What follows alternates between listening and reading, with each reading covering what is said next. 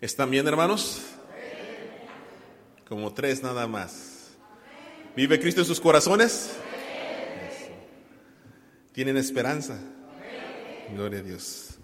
Yo espero que usted sepa que gracias a Dios tenemos esperanza en Jesucristo. Y por más grande que sea nuestro problema, hermanos, la situación que estemos pasando, somos más que vencedores en Cristo Jesús, que nos amó. Amén. Muy bien, vamos a estudiar la palabra de Dios. Yo quiero que ahora su Biblia, por favor, en Mateo 21. Mateo 21, versículo 28 al 32. Mateo 21, versículo 28 al 32. ¿Sí trajeron sus Biblias? Vamos a leer la palabra de Dios. Y ponga atención a lo que voy a leer. ¿Están ahí? Amén. Dice así la palabra. Pero, ¿qué os parece? Un hombre tenía, ¿cuántos hijos? Dos. Así están conmigo. Amén. Eso me gusta. Y acercándose al primero le dijo, hijo, ve hoy a trabajar en mi viña. Respondiendo Sotero, dijo, no quiero, papá no quiero, la verdad no quiero. Pero después arrepentido, fue. Y acercándose al otro le dijo de la misma manera, y respondiendo él, dijo, sí, papá, con mucho gusto, con alegría, yo lo voy a hacer. Pero no fue. Jesús pregunta, ¿cuál de los dos hizo la voluntad de su padre? Dijeron ellos. Y la gente contestó, el primero. Jesús les dijo, de cierto os digo que los publicanos y las rameras van delante de vosotros al reino de Dios. Porque vino a vosotros Juan en camino de justicia y no le creísteis. Pero los publicanos y las rameras, las prostitutas, le creyeron. Y vosotros, viendo esto, no os arrepentisteis después para creerle. Padre, en el nombre de Jesús, bendice tu palabra.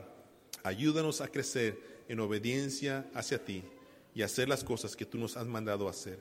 En el nombre de Jesús bendigo a tu pueblo a tu siervo. Amén y amén. Ah, hermanos, quiero empezar con esta pregunta para romper un poco el hielo y me sonrían. A ver, sonrían por favor, hermanos, sonrían. Se ven más bonitos cuando sonríen, así todos serios. Parece como que los regañaron. ¿A cuántos de ustedes le dijeron alguna vez? No mientan, ¿eh? ¿A cuántos de ustedes les dijeron alguna vez, eres desobediente? Levante la mano, levante la mano. Yo quiero ver esas manos arriba. ¿A cuántos de ustedes les dijeron alguna vez, qué desobediente eres?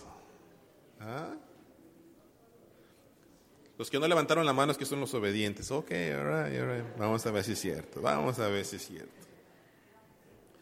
Yo creo que, honestamente, hermanos, yo creo que todos aquí en alguna manera hemos sido desobedientes.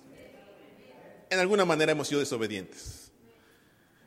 Hemos desobedecido mamá. ¿Sí se acuerda cuando estaba niño o no se acuerda cuando estaba niño? ¿Sí se acuerda de las nalgadas que le daba su mamá? ¿No? El cinto. ¿Desobedeció papá? ¿Verdad?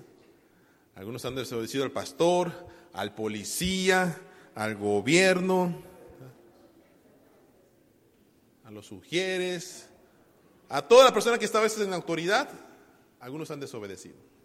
Al esposo. ¿Sí te, obedece, ¿sí te obedece Juan Carlos? no, no, no te obedece Juan Carlos. ¿El hermano Dani se obedece, hermana Miriam? De vez en cuando, dice la hermana. Hermanos, y como sabemos, hermanos, y esto quiero dejárselos claros, como nosotros sabemos, toda desobediencia tiene consecuencia. ¿Sí o no? Adán y Eva desobedecieron. ¿Y qué pasó con ellos? Fueron expulsados del Edén. Le dieron lugar al pecado y al orgullo, hermanos. Y eso introdujo el pecado al, al mundo. Tanto fue así su dolor que hasta un hijo le quitó la vida al otro hijo y esa familia sufrió mucho. La primera generación de israelitas que salieron de Egipto desobedecieron. ¿Cuál fue su castigo, su consecuencia? No entraron a la tierra prometida. El rey Saúl desobedeció y le fue quitado el reino. El rey David desobedeció, adulteró, y el fruto de su adulterio fue que lo llevaron a ser un asesino y a que perdiera su primer hijo, ¿sabe?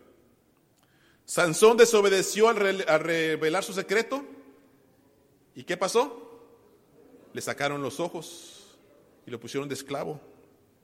Jonás desobedeció y fue tragado por qué? Por una ballena. Yo le aconsejo que no desobedezca cuando está en el mar, ¿ok? Si va por ahí en el mar, no desobedezca, no vaya a ser que lo traiga una ballena por ahí. Pedro desobedeció y negó a Jesús tres veces. Y hermanos, muchos de nosotros hemos desobedecido y hemos pagado muy caro nuestras desobediencias. Es más, tan caro que nuestras familias han tenido que pagar a veces la desobediencia de nosotros. Hoy inclusive, hermanos, usted puede decir, sí, Cristo me perdonó mis pecados, yo soy nueva criatura. Pero hermanos, cuando nos acordamos de cómo hemos desobedecido, todavía nos da vergüenza, ¿verdad? Nos da así como que, ay, ojalá no lo hubiera hecho, ojalá hubiera sido diferente, ojalá no hubiera caído en esta tentación, ojalá no hubiera actuado así. Todavía nos da un poco de vergüenza, aunque Cristo nos perdonó, pero es que la desobediencia pesa, hermanos, pesa. Y algo que quiero que sepan, hermanos, es esto. Es una realidad. Esta es una realidad. Cada mañana, cuando usted se levanta, cuando usted sale de este templo, cada mañana, hermanos, está tocando a su puerta la desobediencia. Cada mañana. Y le presenta los manjares deliciosos del pecado. Mira, mira, si desobedeces, mira lo que te vas a llevar pero nunca le presenta a usted el dolor y la angustia de lo que usted va a tener que pagar por ser desobedientes. No sé por qué digo esto, pero lo tengo que decir. Hermanos, si usted está pensando hacer algo que no agrada a Dios, piénselo dos veces. Piénselo dos veces. Si usted está pensando engañar a su esposa, si usted está empezando a engañar a su esposo, si usted está empezando a robar, si usted está pensando hacer algo que no agrada a Dios, piénselo dos veces porque la desobediencia se paga caro. Y hermanos, vemos en esta parábola que estamos estudiando en esta mañana que es parte de unas tres parábolas que habla sobre la autoridad de Jesús y cómo los hombres responden a esa autoridad de Jesús. Y el versículo nos dice que los principales sacerdotes y los ancianos se reunieron y le estaban diciendo, oye Jesús, ¿tú con qué autoridad hablas? ¿Tú quién eres? ¿Con qué autoridad hablas? Y parte de esa respuesta Jesús les dice a ellos, esta parábola dice, miren, ¿qué les parece? Había un hombre que tenía dos hijos y les pidió que fueran a trabajar al negocio, pero uno de ellos, desobediente, dijo, no quiero, no quiero. Yo me acuerdo cuando estaba chico, hermano Jiménez, que mi mamá me dijo, Carlitos, ve las tortillas. Y que le digo, no quiero. De todas maneras fui, hermano. Un poco rojo de aquí atrás, pero fui. Mi papá me está enseñando obediencia, así que a tu madre no le contestes así. Nuestros tiempos. Pero este hijo dice, no quiero, no quiero. Pero dice la palabra de Dios que después se arrepintió y ¿qué hizo? Y fue. Y dice que el otro, con mucha labia, ¿verdad? Ustedes no se parecen a ese, ¿verdad? Dijo, papá, si quieres yo voy. Tú, tú, tú, tú dime dónde, qué quieres que yo haga y yo voy. Y dice que qué pasó con este hombre, con este hijo. Simplemente, yo imagino, papá, qué buen hijo tengo. Qué obediente hijo, qué ejemplar.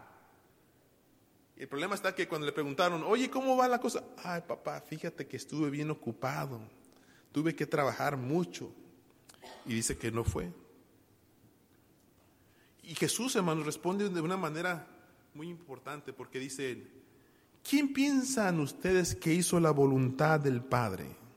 Le pregunta a los encargados, a los sacerdotes, ¿quién hizo la voluntad del Padre. Fíjese, no le está preguntando cuál contestó más bonito, no le preguntó cuál fue más amable, cuál fue el que trabajó más, le está preguntando ¿cuál fue el que hizo la voluntad del Padre? Y contestaron, dice, el primero. Y después Jesús hace una comparación, hermanos, muy fuerte, de la cual ustedes quiero que tomen nota, por favor. Una declaración muy seria con implicaciones eternas. Jesús le dice, de cierto os digo que los pecadores y las prostitutas van delante de vosotros al reino de Dios.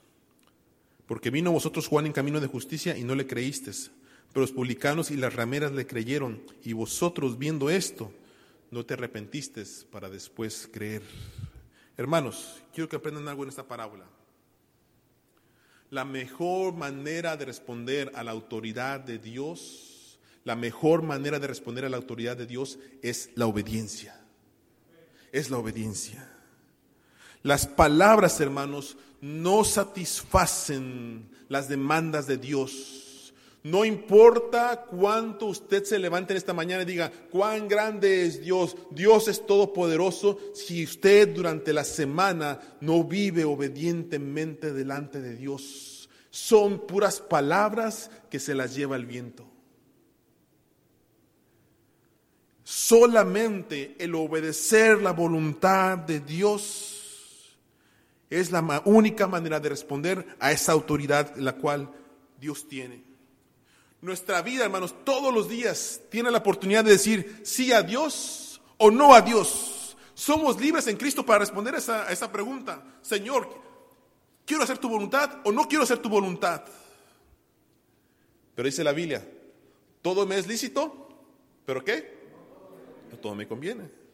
Y algunos dicen, eh, eh, hay otra versión aquí que dice, yo soy libre de hacer lo que yo quiera. Claro que sí, usted es libre de hacer lo que usted quiera. Pero dice la palabra, pero no todo lo que uno quiere conviene, ni todo fortalece la vida cristiana. Así que hermanos, yo sé que cada mañana, todos los días nos enfrentamos a decisiones que tenemos que tomar para ser obedientes a Dios o para no ser obedientes a Dios. Pero no todo lo que hacemos, hermanos, vale la pena. Hay que hacer las cosas que solamente edifican nuestra vida cristiana. Ahora, hermanos, ¿se ha usted encontrado con personas que dicen, sí voy, pero no van? ¿Sí? ¿Y cómo se siente usted cuando no va?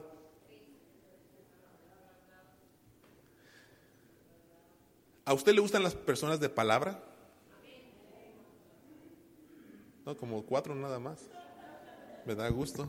¿A usted le gustan las personas de palabra? Levanten su mano. Ok, si a usted le gustan las personas de palabra, es porque usted es una persona de palabra. ¿Sí o no? Y si usted le dijo, Cristo, yo te voy a seguir, ¿está usted siguiendo a Cristo? ¿O solamente pura palabra? La persona que dice sí, pero no hace, es como este hijo que aparentaba ser obediente, pero no hizo la voluntad de su padre. Y hermanos, quiero que noten algo importante, por favor, de mensaje. Nosotros podemos caer en la tentación de que porque pensamos que hacemos algo bueno, porque vinimos ayer ser desde las 6 de la mañana hasta las 8 de la noche, y dice, Señor, ya te serví, y lo hizo con alegría, pensamos que a veces nos ganamos la salvación así. Pero en el resto de la semana, hermanos, no hay oración, no hay lectura de la palabra, no hay una relación con Cristo. Y hermanos, note esto por favor, hay personas que son tachadas por los demás de pecadores. Este hombre no tiene salvación, pero todos los días se levantan, Señor, ten misericordia de mí, ayúdame a cambiar, ten misericordia de mí. Y dice Jesús, esos van delante primero al reino de Dios, que aquellos que dicen, pero no hacen.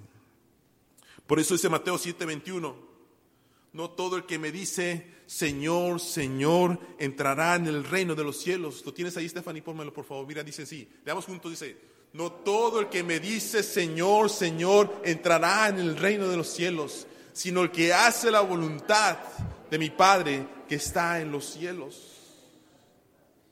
Hermano, no importa cuántos mensajes usted escuche, si usted no está aplicando la palabra en su vida, nada va a suceder son puras palabras.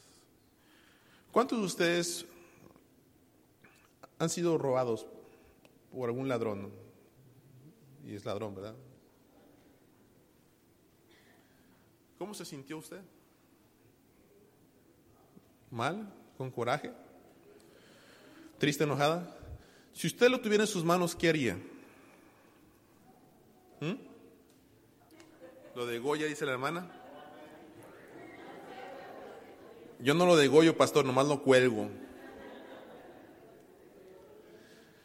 Si usted tuviera la oportunidad de ver a esa persona otra vez y decirle, me robaste, ¿qué haría usted?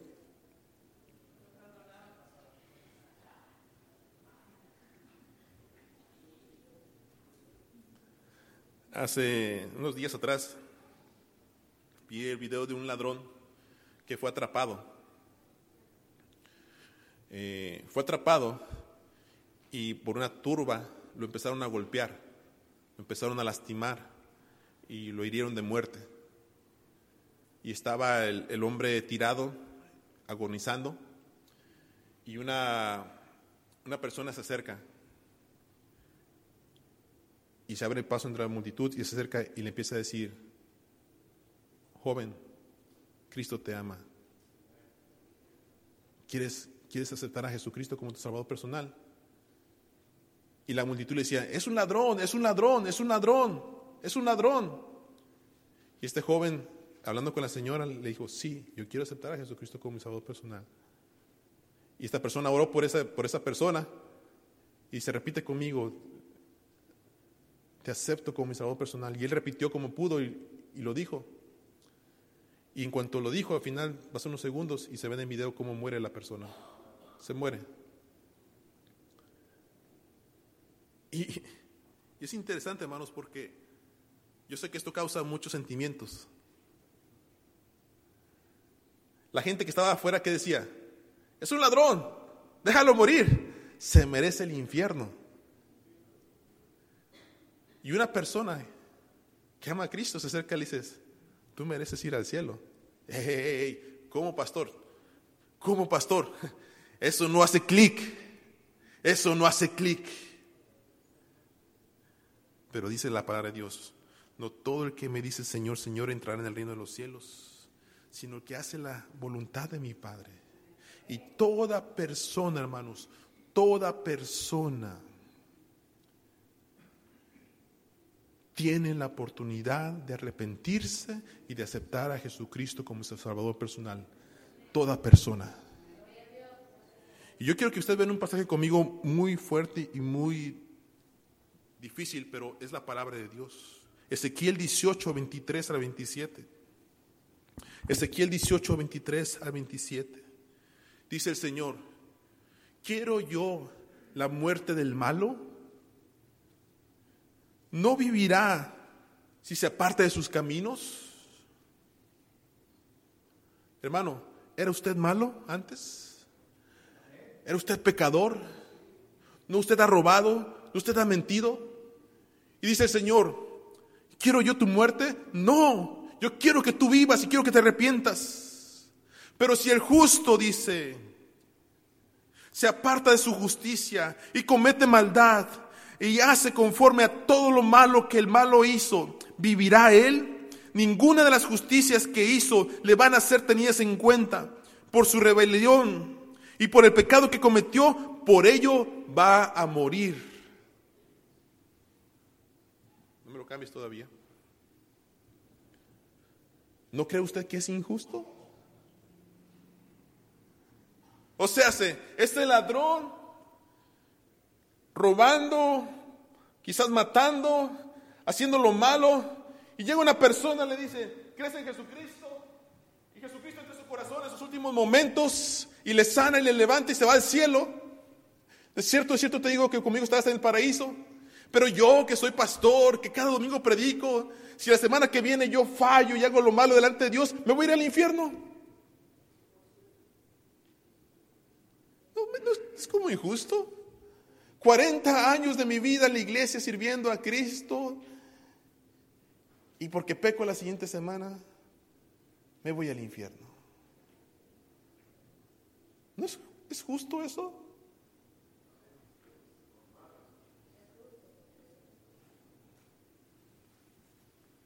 Yo sé que usted diría, sí, pastor, pues ni modo, si peca, allá usted.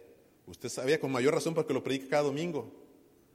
Sí, porque no se está poniendo en mis zapatos.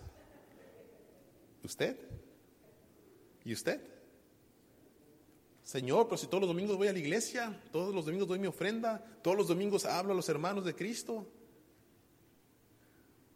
Miren lo que dice la, siguiente pregunta, versículo. Y ustedes dicen, no, no, eso no es recto, el camino del Señor no es recto. ¿No es recto mi camino, dice el Señor? ¿No son más bien vuestros caminos torcidos? Apartándose el justo de su justicia y haciendo iniquidad, él, ¿qué hermanos? Morirá por ello. Y fíjense lo que quiero que noten esto, por favor, hermanos, importante. Por la iniquidad que hizo, morirá. No porque Dios quiere, por el pecado que hizo esa persona, morirá. Versículo 27 dice, pero apartándose el malo de su maldad que hizo y haciendo el derecho y la justicia, ¿qué va a pasar con él? Hará vivir su alma. Hermanos, ojo con esto, por favor. No se equivoquen. Iglesia de Downey, no se equivoque. Si usted conoce a Jesucristo como Salvador personal, no existe la licencia para pecar. No existe la licencia para hacer lo malo. No existe la licencia para decir un poquito. A cabo no afecta a nadie. No existe eso. Si usted hace lo malo, dice su palabra, usted va a morir. Por más pastor, superintendente, papa que usted sea, usted va a morir porque se apartó de su justicia. Por eso, hermanos, el cristiano que vive una vida ahí como se va más o menos y peca por aquí, después peca por allá y no, no se sujeta a la obediencia a Cristo, eso es un desobediente. Y nosotros, hermanos, necesitamos crecer en la obediencia a Dios. El papá tiene una tarea muy delicada. Los padres tenemos una tarea muy delicada. Conforme van creciendo nuestros hijos, nosotros tenemos la tarea de educarlos. Y educarlos para bien. Y de educarlos para que sean hijos, ¿qué? Obedientes. Hijos obedientes. Por eso dice la Biblia, hijos, obedeced a vuestros padres. Hijos, obedeced a vuestros padres. Y tenemos esa tarea constantemente de enseñarle al hijo a ser obediente. Y hermanos, yo no sé si usted también tuvo el gusto de escuchar alguna vez, así como alguna vez le dijeron, ¿qué desobediente eres? No sé si alguna vez usted le han dicho, hijo, me da gusto que eres un hijo obediente. No sé si usted ha tenido esa oportunidad de escuchar esas palabras. La verdad es una cosa, se siente rico, se siente bien. La Biblia dice, honra a tu padre y a tu madre para que tus días se alarguen, sobre la tierra. Y se siente bien, hermanos, cuando uno es un hijo obediente. Pero sabe una cosa,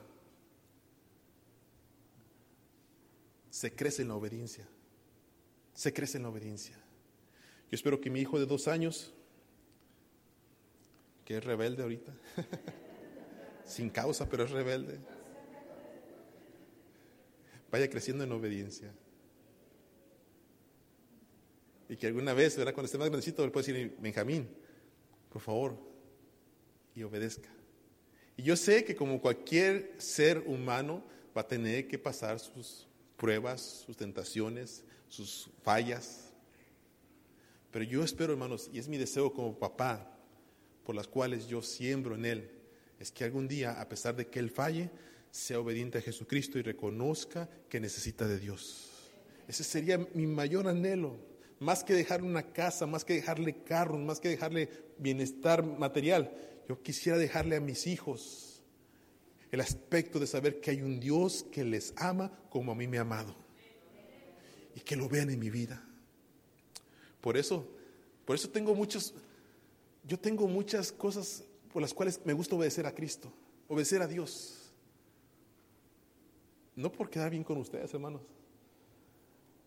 Yo sé que soy pastor y tengo un estatus como pastor, pero me interesa más quedar bien con el de arriba, porque Él es el que ve mi vida. Ustedes no me ven entre semana, pero es el que ve mi vida. Y yo sé que un día voy a rendir cuentas delante de Él. Y ustedes me van a decir, ah, pastor, no que muy acá, y mire dónde está. Y ya que les voy a decir, ah, hermana, por favor, écheme la manita ahí arriba. Ni no se va a poder. Por eso, hermanos, quiero que aprendan esto. La obediencia a Dios se evidencia en el amor hacia Él. ¿Ama usted a Dios? No, no, le estoy preguntando en serio, hermanos. ¿Ama usted a Dios? Aquí está mi esposa y me va a regañar, pero esposa, mi bella esposa. Mi esposa, mi esposa no es celosa, eh, quiero que sepan. ¿eh? Mi esposa no es celosa. Pero, como cualquier mujer con marido, sabe identificar cuando le quieren pedalear su bicicleta. ¿Sí o no, hermanas? ¿Sí o no? ¿O me equivoco? Cualquier hermana con marido sabe cuando le quieren pedalear su bicicleta y dices, hey.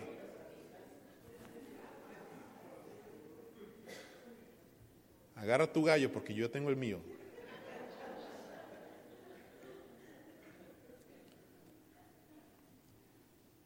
Y hace unos meses atrás, una hermana de otra iglesia me pidió que le enseñara clases de piano. Y le dije a mi esposa, oye, fíjate que tal hermana, ella lo conoce, me pidió que, le enseñara clases de piano. ¿Tú qué piensas? Y me dice ella, no le tengo confianza. Y hermanos,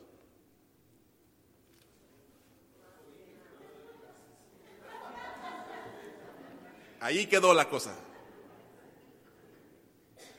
No me puse a discutir pero, pero mira, vamos a expandir el reino de Dios con músicos. Voy a servir a Cristo a través de enseñar piano. Mi esposa dice, no le tengo confianza. Hermanos, obedezco. Aquí está mi esposa. Si estoy diciendo mal, párate y déjame mal aquí.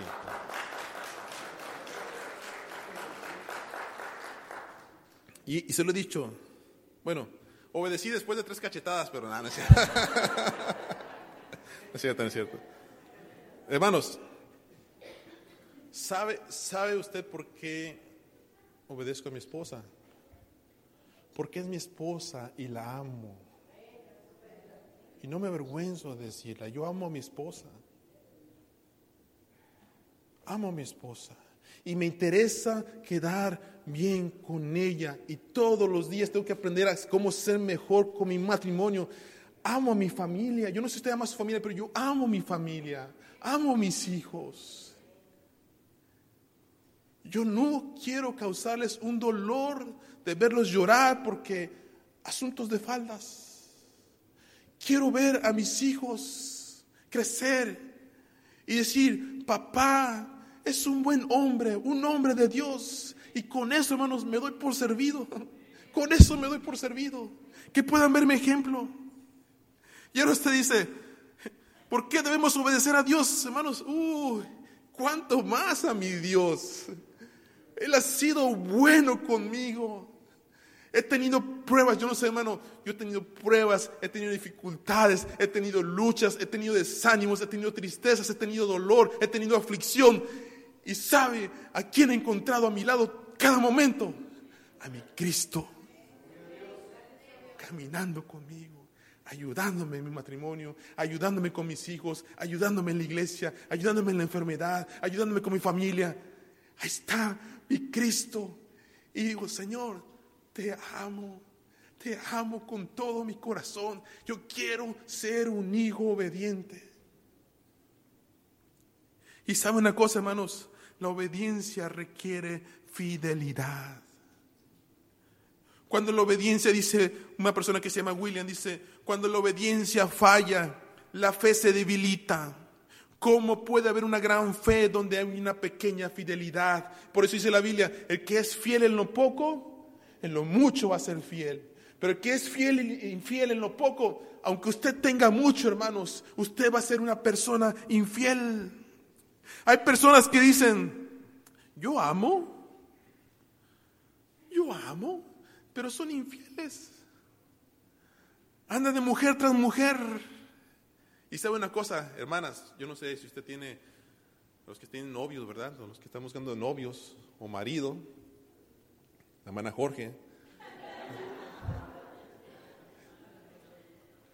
¿Sabe una cosa, hermanos? El que ama respeta. El que ama es fiel.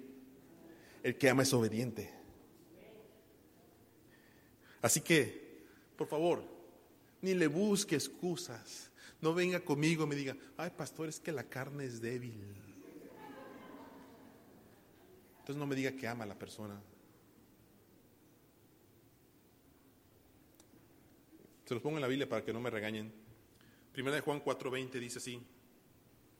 Si alguno dice, yo amo a Dios y aborrece a su hermano, ¿es qué?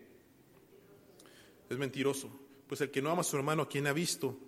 ¿Cómo puede amar a Dios a quien no ha visto?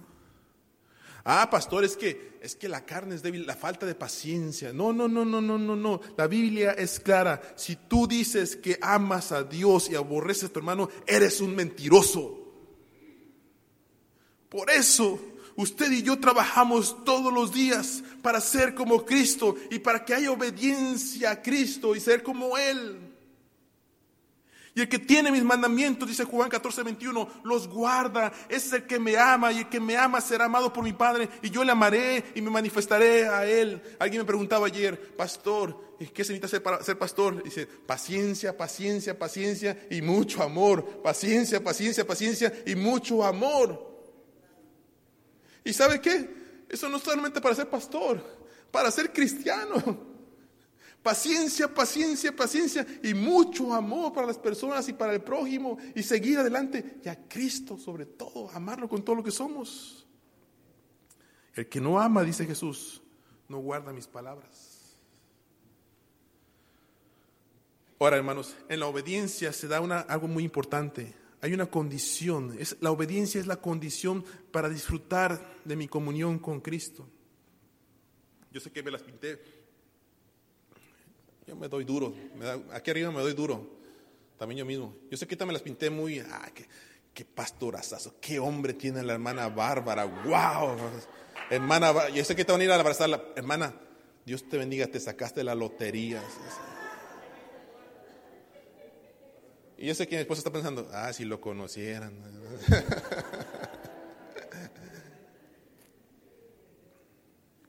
¿Sabe una cosa? Yo también he sido desobediente con mi esposa. No infiel, ¿eh? No piensen mal. Desobediente. Me pido favores y le he fallado. No lavé los platos, hermano. ¿Cómo sabe? Cualquier parecido es pura coincidencia. ¿eh? Es que Carlos te dije que te pedí un favor y no lo hiciste. Oiga, y cuando uno, cuando uno es desobediente, los maridos sabemos, ¿eh? y te acuestas en la cama con tu esposo a un lado, ni, ni, toques, porque si toques, quítate, no estés tocando. Cuando aprendas a hacerme caso, entonces hablamos.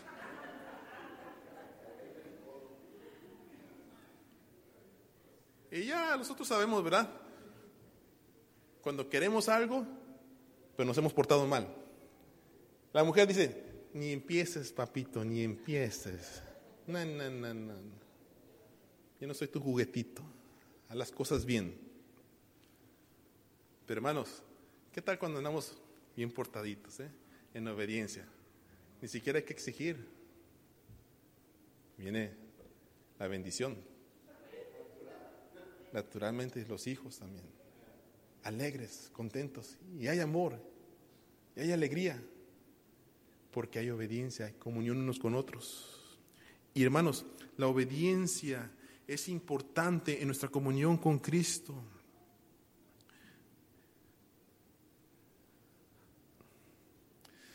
¿Sabe por qué usted no disfruta a veces cantar? ¿Sabe usted por qué se le hace cansado estar aquí? ¿Sabe usted por qué a veces está en la iglesia y no siente nada? Yo diría, revise su obediencia a Dios. Revise su obediencia a Dios. No tiene comunión con Él. ¿Sabe por qué? Anda de pecador.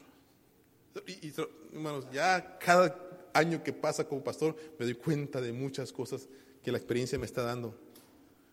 Cuando alguien me dice, este, pastor, ya fíjese que me voy a ir de la iglesia porque allí ando, algo anda mal algo anda mal. Y después sale la luz. Todo lo escondido sale la luz. Yo no lo digo, lo dice la Biblia. ¿eh? Hermanos, y, quiero decirle esto, no sea obediente a mí, sea obediente a Cristo. Por eso dice el ignólogo, dice, hermano Velarde no se lo sabe, pero se lo voy a enseñar. Cuando andemos con Dios, escuchando su voz, nuestra senda florida será. Si acatamos su ley, será nuestro rey, y con él reinaremos allá. Obedecer, cumple a nuestro deber. Si queréis ser felices, debéis obedecer. ¿Sí se acuerda, hermano Velarde? ¿O se lo enseñé? si usted anhela tener la presencia de Dios en su vida, hermano, usted debe buscar ser una persona obediente. Y la obediencia, hermanos, se encuentra en la palabra de Dios. Y sabe una cosa, le dijo con esto, cuando uno obedece a Dios, la obediencia trae bendición. La obediencia trae bendición. Dice Salmo 1.3, serás como, como árbol plantado junto a corrientes de agua que da su fruto a su tiempo, dice, y todo, su hoja no cae, y todo lo que hace, ¿qué? Todo lo que hace prosperará.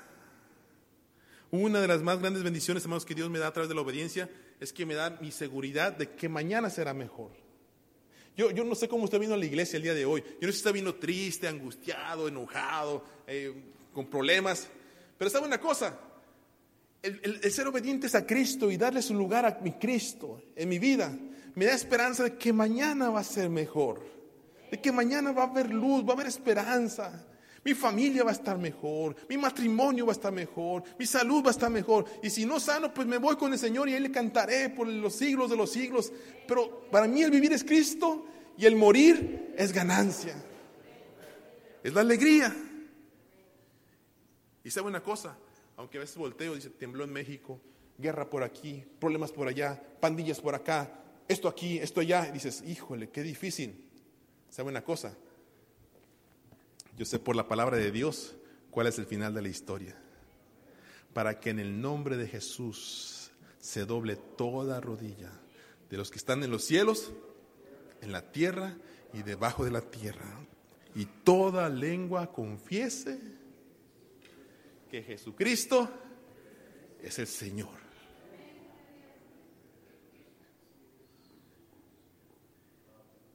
¿Sabe una cosa? Yo no sé usted, pero yo voy a ser de los que voy a estar arrodillados confesando que Jesucristo es el Señor. Y espero verle ahí arrodillado, reconociendo a Jesucristo como Señor y Salvador. Otros no lo aceptarán. La Biblia dice que habrá rebeldes. La Biblia dice que habrá desobedientes. La Biblia dice que aunque aunque vean el poder de Dios, lea usted Apocalipsis, aunque vean el poder de Dios, no se van a arrepentir de sus obras malas. Yo no quiero ser el segundo hijo que dijo, sí hago, pero no hago. Yo quiero ser el hijo que Dios me dio misericordia de mí, porque le fallé, porque le dije que no, pero después obedecí y estoy cosechando la obediencia a Dios. ¿Cuál hijo quiere ser usted? ¿Cuál hijo quiere ser usted? ¿Un hijo obediente o un hijo desobediente? Puestos de pie, iglesia. Permítame orar por ustedes. Sea obediente a Dios. Entréguele su obediencia, hermanos. Deje de estar peleando contra Dios. Consagre su vida. Dele su familia, dele sus hijos. Dígale, Señor, yo quiero ser obediente a ti, ayúdame. Dame tu Espíritu Santo. Te entrego mi vida, te entrego mi corazón.